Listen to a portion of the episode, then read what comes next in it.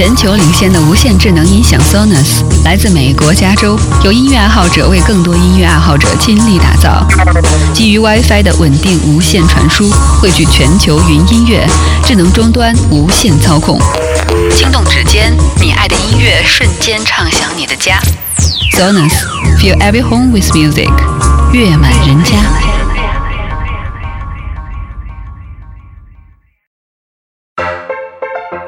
听了狗熊那么久，现在终于可以看到活的了。狗熊有话说视频版内容同样有料，视频信息更多，在优酷 Podcast 和 YouTube 平台均可收看。登录优酷 Podcast、YouTube 网站或客户端，搜索“狗熊有话说”即可订阅收看了。记得多评论、多留言吧。阅读、科技、旅行，生活可以很大。对话设计学习，思考不嫌太多。这里是 iTunes 获奖播客《狗熊有话说》，一听就停不下来的哦。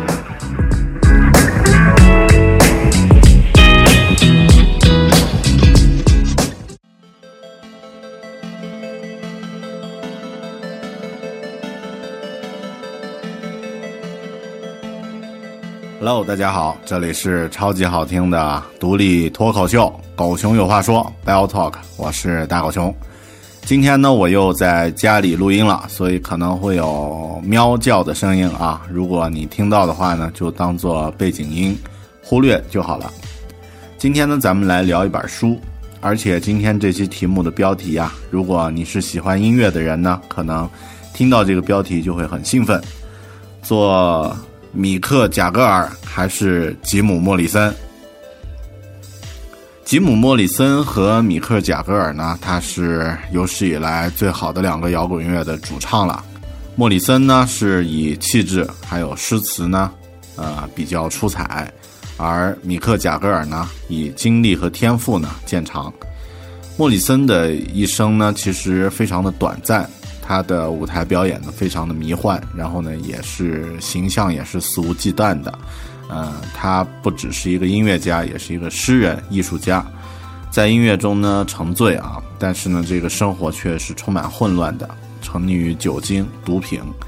二十几岁的时候呢，他只是出道了四年，其实只是正式出道演出和录音四年之后呢，就去世了。他的这个生命很短暂，是系统和秩序的对立面。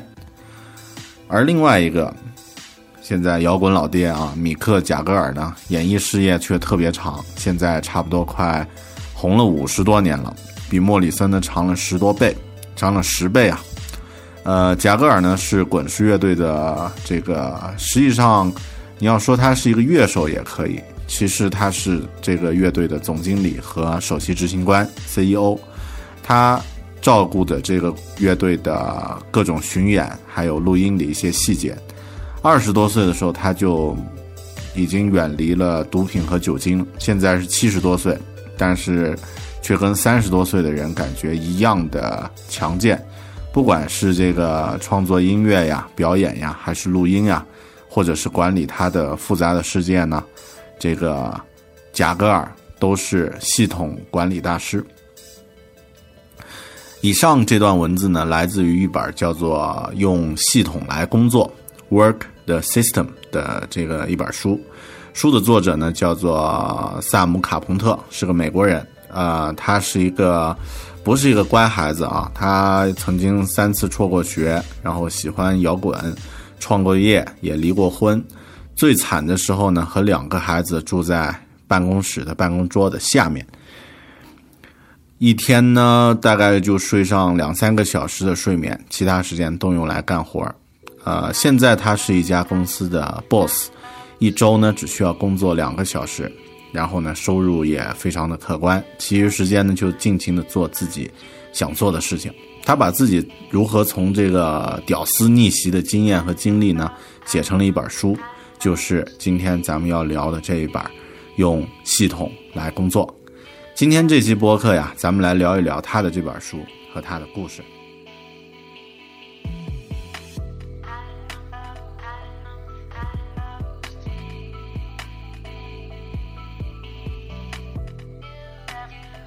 用系统来工作这本书的副标题呢，叫做“更少工作，更多获得的简单机制 ”，The Simple Mechanics of Making More and Working Less。听起来就是咱们梦寐以求的事儿啊！我一向比较喜呃比较喜欢听真正实战者去讲述他们自己真实的经历，那种亲自经历过的真实体会呢是比较有感染力的。呃，这个作者 Sam 他在书里也介绍过。他在十五年前，自己的公司呢虽然已经开业了几年，但一直都是经营混沌，到处去救火。他自己呢也因为债务问题、健康问题、糟糕的人际关系呢焦头烂额。每周呢虽然工作一百个小时，但仍然有做不完的工作。一百个小时啊，朋友们，相当于每天要干十四五个小时的活儿，也就是每天你得从早上八点干到夜里十一点，没有周末。然后就这样，呃，一直混混沌沌，或者说这个反复救火的状态啊，干了几年呢？到了十二年前，他忽然想通了一件事儿，人生呢开始了从混沌到平静的转型。啊，慢慢的啊，注意这个不可能是马上啊，所有的速成计划其实都是假的。通过慢慢的呢，他开始真正能够掌管自己的生意和生活了。那到了现在呢，他每周工作时间呢是两个小时，月收入呢远远超过了以前的年收入，啊，身体健康状况呢也特别好，听起来这是一个很有意思的故事啊，而而他进行的改变呢，就是这本书的标题，用系统来工作，最简单的解决方案其实总是最正确的解决方案，那咱们就来看一看他的这套。系统化的思维模式到底是一种什么样的有意思的东西呢？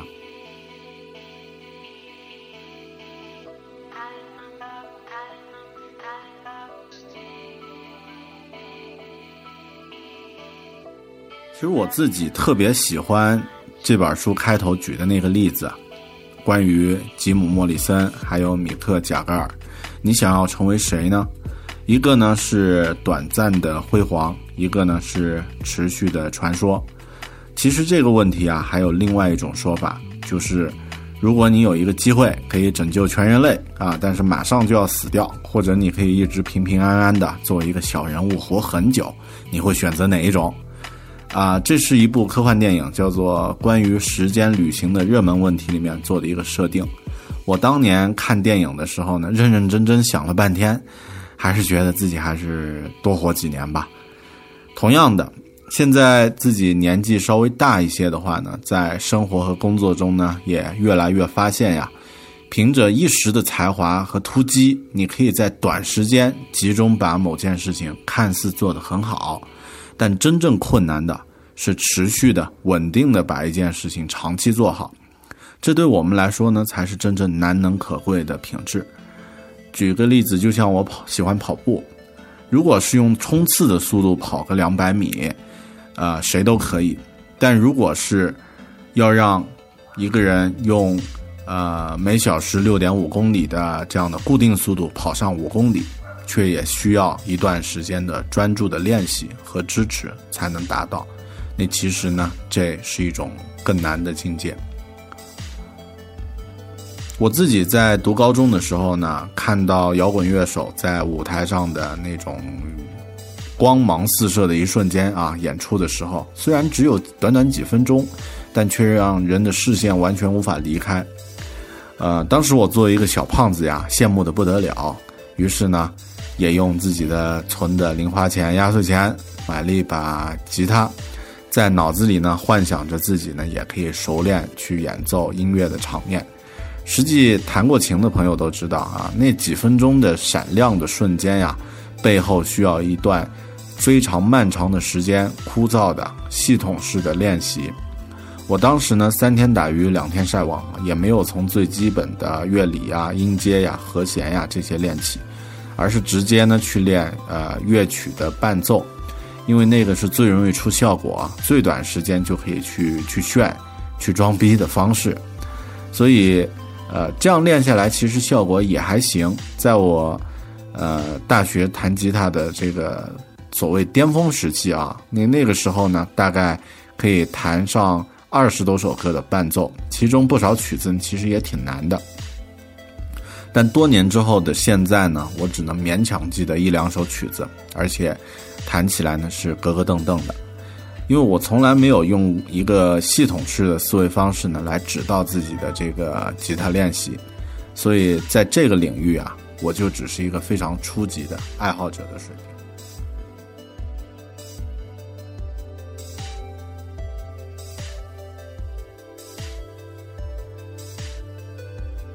那么咱们说回来，什么是系统化的思维呢？系统化的思维啊，不同于大多数人固有的思维模式。大多数的人的思维模式呢，是将自己看作一个环境的组成部分，然后呢，看到具体的这个繁繁琐的事物，就是咱们说的只见树木不见森林这样的一个状态。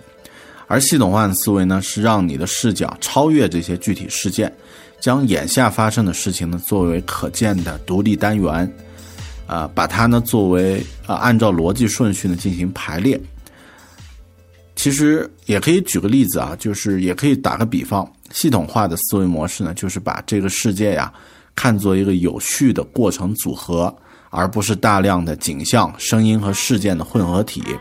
换句大俗话来说呢，就是要透过现象去看到本质了。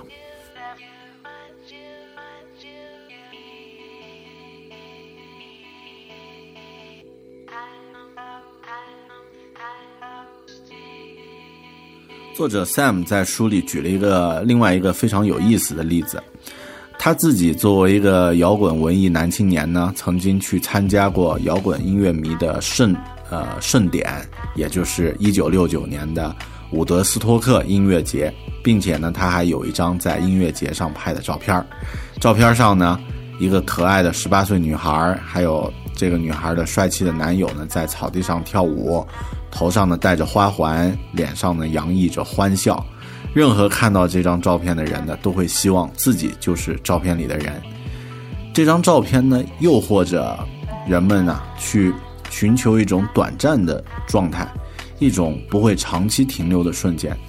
但咱们的生活呢，并不是一张静态的照片，而是持续的视频。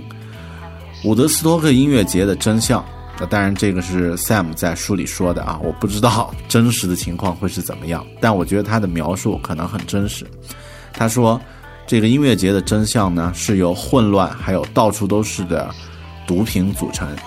呃，因为这样的一些情况呢，很少有乐队能够发挥出最佳的水平。在音乐节的第一天呢，的确是阳光灿烂，但之后呢，就开始阴雨不断了，雨水呢下在没有任何准备的。泥地里面呢，就变成稀泥。五十万人呢，坐在这个冰冷的泥地里面挤在一起。虽然大多数人都坚定地认为自己是成功的，在制度之外找到了自由和快乐，但是呢，却感到又冷又饿。他们一遍一遍地告诉自己：“啊，我们需要的只是爱啊，All we need is love。”但是身上除了 T 恤和牛仔裤，几乎没有什么可以遮风挡雨的。热情慢慢的就会消退，绝大多数人都没有坚持到演出结束。最后呢，当他，呃，离开音乐节，疲惫的开着车回到家的时候呢，在音乐节上体验的那种欢乐呢，已经消失殆尽了。他在书里说了这样的一段话，我觉得特别的有感慨吧。他说，在草地上跳舞的诱惑是虚幻幸福的邀请，真相是井井有条。和注重细节才是和平的根源。生活不是一张快照，生活是实时视频。无论我们是否明白，视频都在连续播放中。人不能仅仅靠放松、静等幸福降临。生活不是那样的，没有小清新。所以当时他其实并不明白，自由和和平呢，在于看清楚人生的机制，然后呢，去顺应这种机制。只有在这个机制理顺之后呢，和平和繁荣呢才会到来。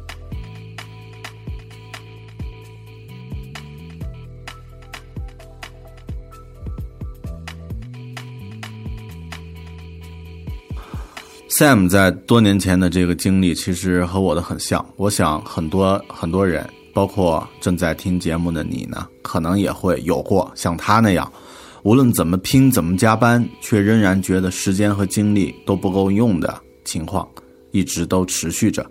好不容易做了一些事情呢，因为在因为一些其他的原因呢，事情被干预或是被影响，不能正常进行了。更难受的是，干预和影影响的原因往往来自于你无法控制的人或是领域，你没办法去直接去改变。这种无力感呀，就变成了努力拼下去最后唯一得到的收获。Sam 一直在以一种加班，以一种这个啊拼尽全力的状态呢，去去努力干活儿但是到了有一天呢，他忽然意识到。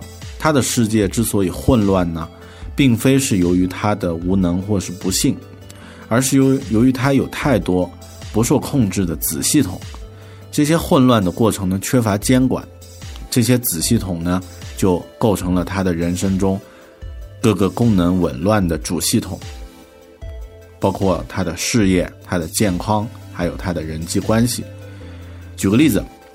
嗯，因为加班的关系，当然人会睡眠不足。那这样的话呢，呃，在熬夜之后，工作量太大之后呢，早上也很难，我这个自己自动的醒过来。所以大清早呢，都是很被动的被闹钟叫醒。为了提神呢，喝下一大杯浓咖啡。下午也是，呃，这样的话，短时间好像你的精神面貌变好了。但是咖啡因带来的副作用呢，也让人会很急躁、一冲动，情绪呢其实并不是太，呃，呃，太稳定。到了傍晚的时候呢，呃，因为这种白天的咖啡因还有这个忙碌工作呢，感觉身心很疲惫，于是呢喝上一两杯酒，试图呢借助酒精的作用去放松。到了夜里啊，因为酒精和加咖啡因的残余作用呢。神经很很兴奋，很难睡着。这个时候呢，又借助像抗抑郁的药或者是安眠药物呢入睡。第二天因为药物影响，精神状态又不是太好。这都是一个典型的恶性循环式的子系统。虽然睡眠只是其中的一个环节，但这个环环节就构成了我们健康的一个主系统的一个部分。使用酒精、使用咖啡、使用抗抑郁的药物或者是安眠药，其实。就是用一种化学物质去缓解另一种化学物质的负面作用，这就是很多人，特别是西方人啊，现在的睡眠子系统的这个运转的情况。一个睡眠不足的人，怎么可能去靠咖啡因、酒精、抗抑郁药物在体内循环来保持你的敏锐和高效呢？我想很多很多朋友也都会有 Sam 说的这样的一个一个一个情况吧。如果你跳出自己熟视无睹的习惯，用客观的视角来看的话呢，还真是这样。我们的生活呀，就是由一些这样的子系统来构成。你的睡眠呀，你的健康呀，你的社交模式呀，你和客户沟通的模式呀，你的工作时间安排呀，其实都是一些很小的小系统。如果可以让这些系统形成相对的比较自动和规则化的良好的运转呃流程的话呢？我们也就会有规则的、自动运转的生活，还有工作的状态了。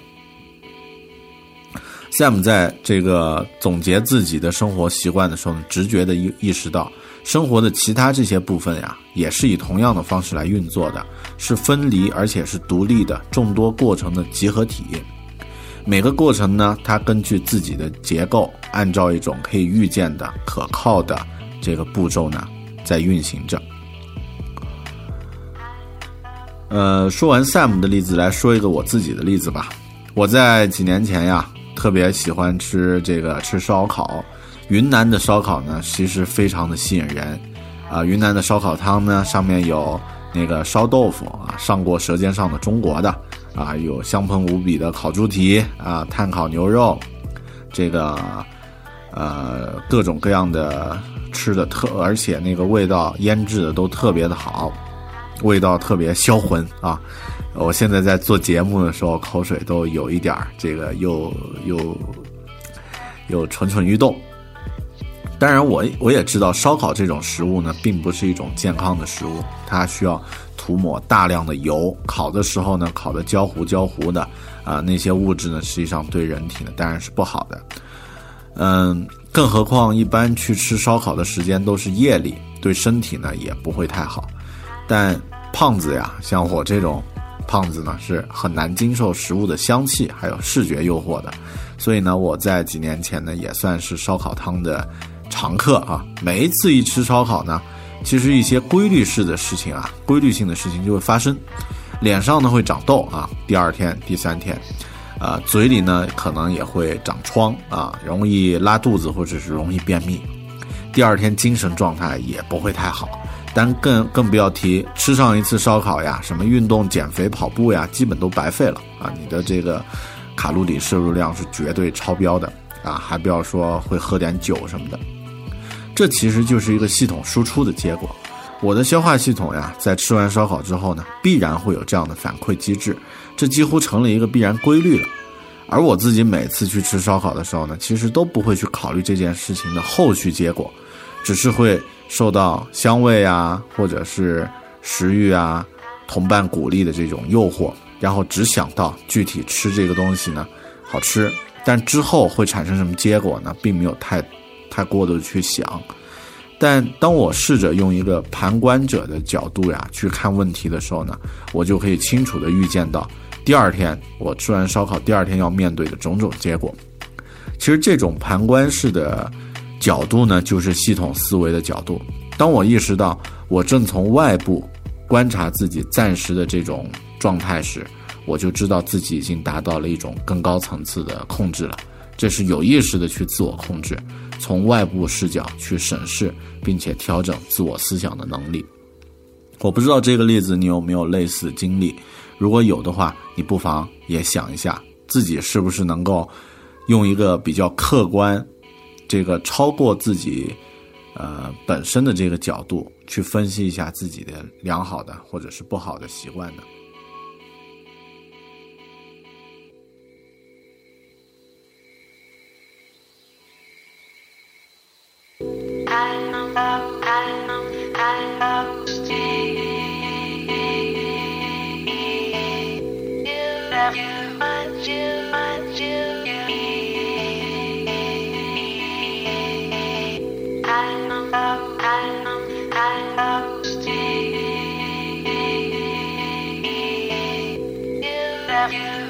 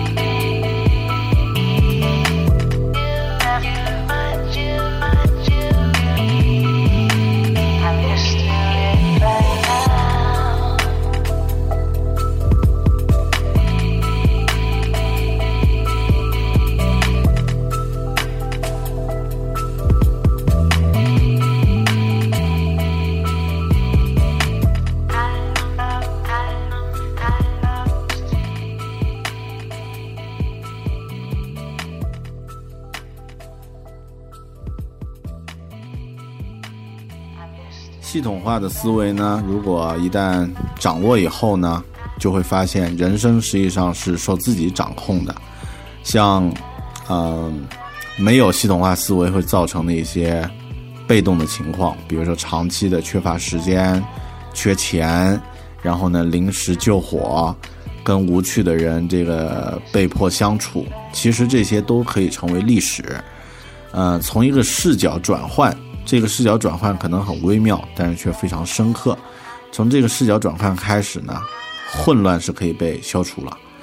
嗯，其实这个这种思维的模式呢，也就是发现、检查、优化，然后呢监督你的这个机械呀、生物的这个过程啊，包括工作的这个机制。但是这样说听着非常抽象，具体可以怎么操作呢？呃，在这个书里面呢，Sam 他说了一些这个规则啊，呃，简单说呢，就是第一呢，让这些各个系统有意识的去显形；第二呢，一个一个把这个系统拿到面前来检查；第三呢，做调整；第四呢，做记录。之后呢，就形成一个良好的维护就行了。但这样说好像听着很很呃不太不太具体。你如果是工作上的，特别像这个做生意的、创业的啊，这个包括学生学习，你这个系统化的思维又有什么样的步骤呢？他总结也有啊这样的一些方式。首先一开始先获得思维模式，就是先树立一个我们刚刚说那种，呃，这个超过自己课呃本本身的这个视角，就是一个基本视角，啊，有这样的一个思维方式呢，啊，其他事情就都好说了。第二呢是用确定的这个呃文字或者是这个明确的语言呢，来描述你的生活、事业啊这个个人的这个目标，简述你实现你的目标的一些大致的方法。那这个呢就是树立自己的战略目标了。第三步呢是制定一套。决策指导方针作为你的这个做事情的经营总则，对个人也可以是同样的方式，对工作呢也可以是同样的方式，设定一套决策指导方针。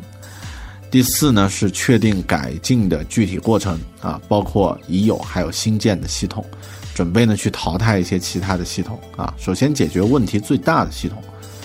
第五呢是剖析每个系统的最基本的组成部分。把你的生意或者是职业中的这个每个系统呀，都写在纸上，用线性步骤来叙述呢，进行格式描述。第六，每一次解决一个系统呢，都尽量去简化，提高这个每个步骤的效率。必要时呢，可以改变顺序，或者是增加删减一些步骤，完善你的整个系统。第七呢，作为系统改进过程的必要组成部分呀，你需要记录每一个过程。然后形成一套工作程序来确保连续性。第八呢，让新的工作程序呢发挥作用，定期检查，必要时呢再做调整。听起来很枯燥是吧？啊，不知道它这个具体抽象的这些概念怎么把它落到实处。呃，我举一个我自己的这个体会的例子吧。比如说呢，我的这个呃以前做过印象笔记的专题嘛，大家知道。呃，印象笔记这个软件呢非常好，你可以把自己经常收集的资料呀存到这个印象笔记里面。那我就有过这样，所有的资料全部存下来，没有时间去整理和这个集中管理。这样存了什么东西，一段时间之后我也忘了啊。这个里面的文件呢杂草丛生啊，没有任何的这个规律可循，要找的资料是找不到的。后面呢，我自己意识到这个问题，就觉得。啊，短时间的可以，比如说啊，我啊抽一段时间啊，半年啊，或者是几个月呢，来好好的整理一次，把一些不需要的东西扔掉啊，然后把需要东西归一下类。但后面呢，我也意识到了这个这个方式不是解决根本问题的，根本问题呢是我需要先明确哪些资料对我来说是真正重要的，有一些以前看到觉得哎很好玩儿。就存下来说以后再看，比如说一些网络的小文章呀、小笑话呀，或者是一些段子呀。那这些东西保存的意义是在哪儿呢？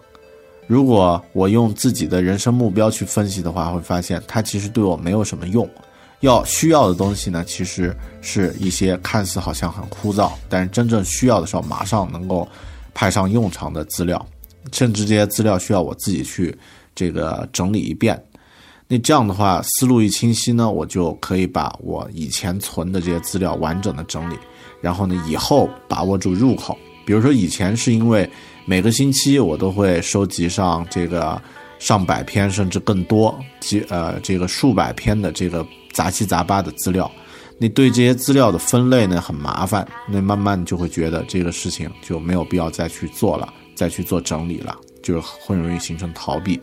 后面当我理清楚了我什么资料需要存到印象笔记里面的，实际上每个星期通过几次过滤之后呢，我真正保存下来的资料大概也就十几篇、几十篇，但却非常的这个有含金量。那这些资料呢，很容易把它分到我的知识管理系统里面去分类保存。呃，所以的话，现在我的这个印象笔记呢，每周会固定清理一次，而清理之后呢，收件箱就会为零。呃，这种习惯其实就是当你养成以后，以后就不需要花太多的时间和精力去产生一些问题了。产生问题的原因也被你预防在呃初期了。那这个呢，也属于一种系统化的思维。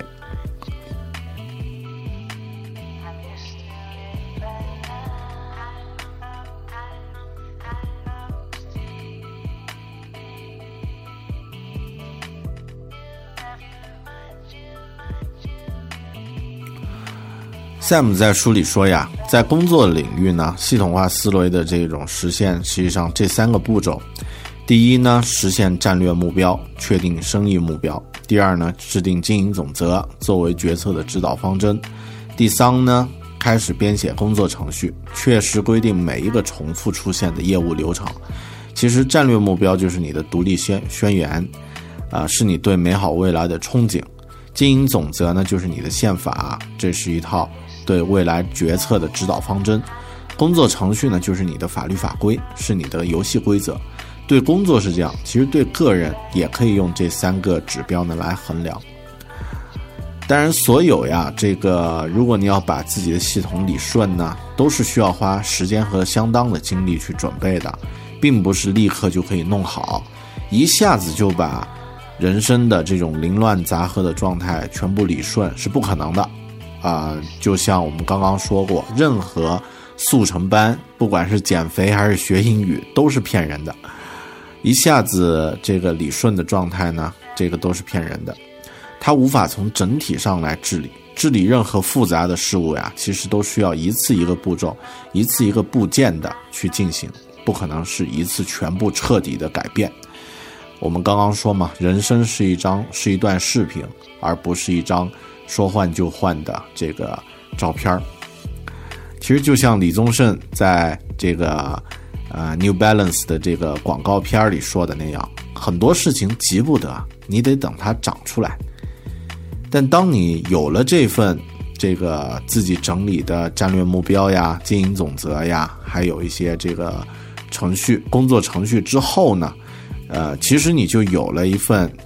呃，表明你你是谁，要去哪里，怎么去这样的这个呃说明书了。有了这个东西，你就会发现呀，其实这个世界会和你写的步调会有很大程度上是合拍的。我不知道你能不能理解我的这个状呃，我表述的这个语言，其实就像咱们在。狗熊有话说节目里面经常说到的保安三问啊，你是谁？你从哪里来？到哪里去？那刚刚说的这个战略目标、经营总则呢，还有工作程序呢，其实也解决了这个问题。战略目标解决了你是谁，啊，从哪里来？经营目经营的这个经营总则和这个工作程序呢，解决你要到哪里去，要如何去的这样的一些问题。那这些问题一想通呢，实际上你的行为就会，呃，很大程度上呢就，呃，更靠谱了。在这本书里啊，他也提到了那个史蒂芬科维博士啊，这个是一个光头博士啊，感觉和那个《X 战警》里面的 X 博士呢是神似。他在那个七个思维的习惯那本书里面呢，也提到了一个影响圈、影响圈的理论。我觉得这个理论也特别的有价值，和你分享一下。呃，他的原话是这么说的：无论你在哪里，无论你的影响圈有多大，请专注于在圈内做出改变，而非圈外。不要浪费宝贵的时间呢，去纠缠与你左右不了的所谓大局。而忽略你能改变的自己的生活，把你有限而宝贵的时间和精力呢，用于你能影响的圈内的事情，这样呢，你的圈子和影响力呢将会扩大。我的理解呀，其实这个就是一句话了：集中精力在自己能够控制的具体事物上，不要去管你无法改变的事情。呃，你如果是一直企图去改变那些我们力所不及的事呢，注定会让自己失望的。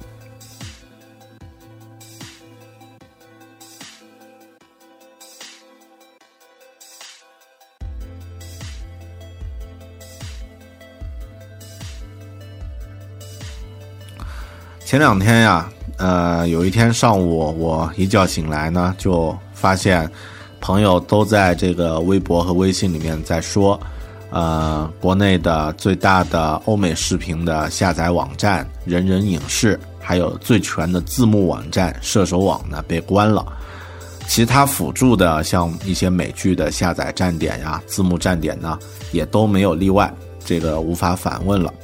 我当时呢，当然非常不爽，这个骂骂各种有关部门啊，骂骂各种有关部门啊。但骂完之后，又有什么用呢？会有什么改变呢？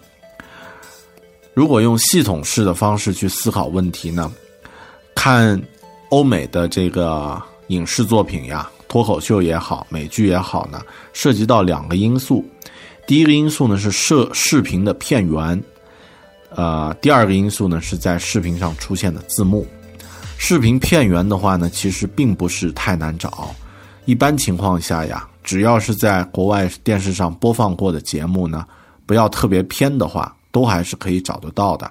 比如说现在热映的一些这个美剧，还有一些脱口秀节目呢，只要你有心，其实是有很多资源可以找到这个原始的视频的。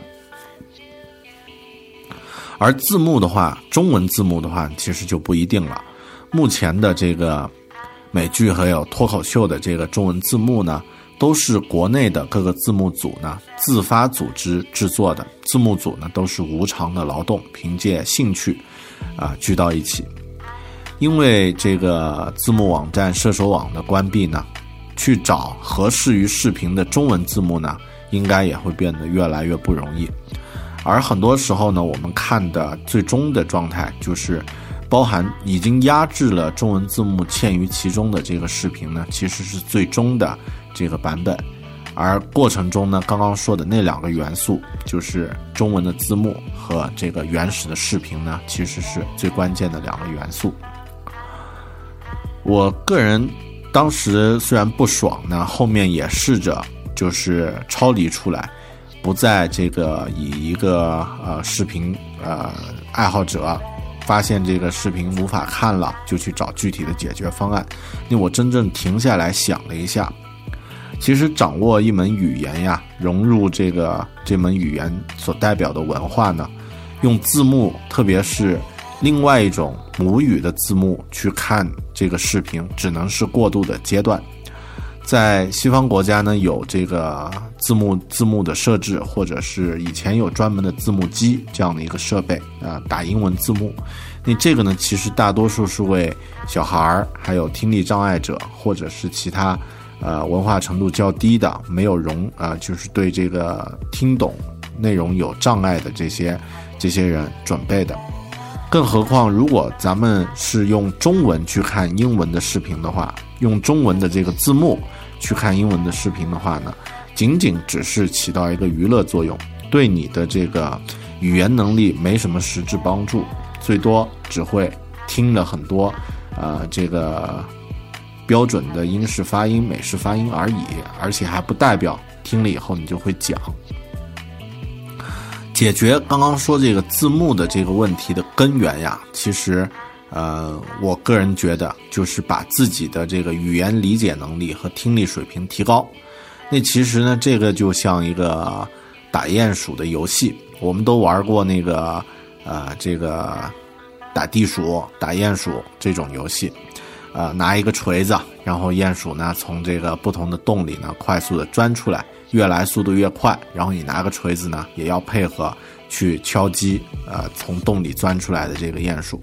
但但是大家都知道，最终这个游戏你是玩不下去的，因为它的速度会越来越快，直到你无法去跟上这个鼹鼠钻出来的这个速度，而最终呢，你在半路上呢是一定会死掉的。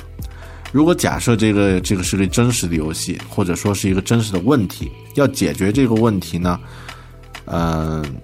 你可以这个拿着锤子去熟练的掌握打击技巧，然后尽量坚持的久一点。但是这个不是根本的解决方式，根本的解决方式呢，就是从旁边挖一个洞，把这个自己呢钻到地下，把整个鼹鼠的窝呢给它端掉。那以后呢，这些洞里就再也不会有这个鼹鼠会钻出来了。这当然是一个。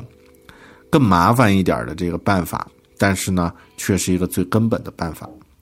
找字幕的替代方案呢，其实就像打鼹鼠去锻炼自己的这个，呃，就是打击技巧这这种方法一样。而提高自己的英文的这个阅读和听力的水平呢，是第二种办法，就是把整个鼹鼠的窝一网打尽。锻炼好自己的语言能力啊，任何人都抢不走。所以。我自己在这个字幕出问题以后呢，给自己确定一个目标，就是在二零一五年呢，我尽量做到在这个基本的一些生活化的美剧和电影呢，可以不靠字幕，或者是靠简呃，就初期靠这个英文字幕能够全部 OK。那如果是能够。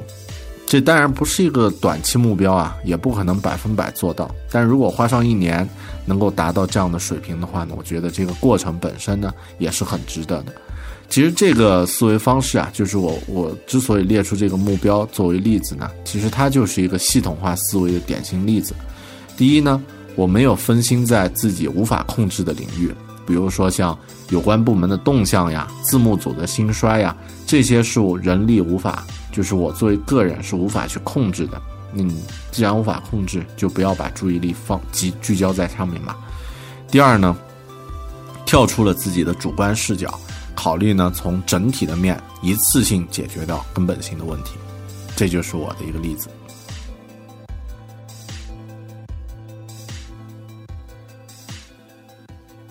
好了。咱们这一期具体聊了《用系统来工作》这本书和书里的一些原始的观点和故事，还有我自己的一些个人想法和感受，希望对你有用。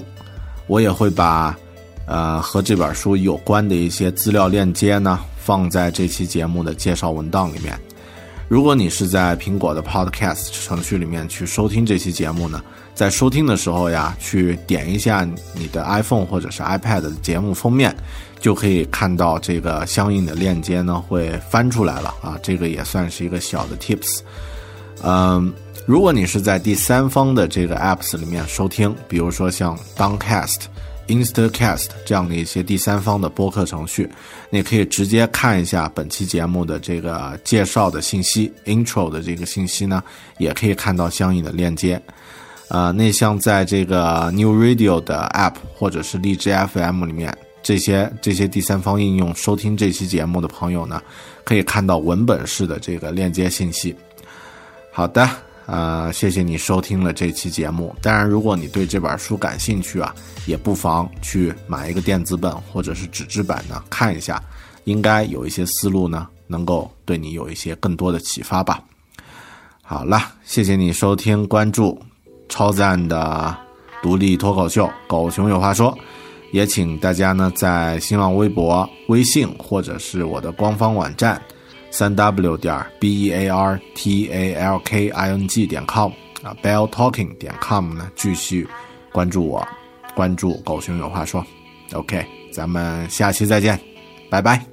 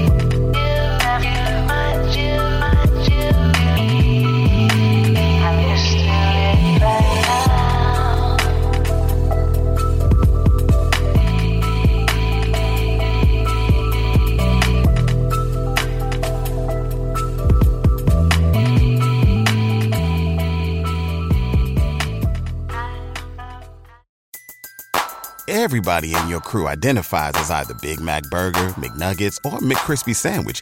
But you're the filet fish Sandwich all day. That crispy fish, that savory tartar sauce, that melty cheese, that pillowy bun. Yeah, you get it.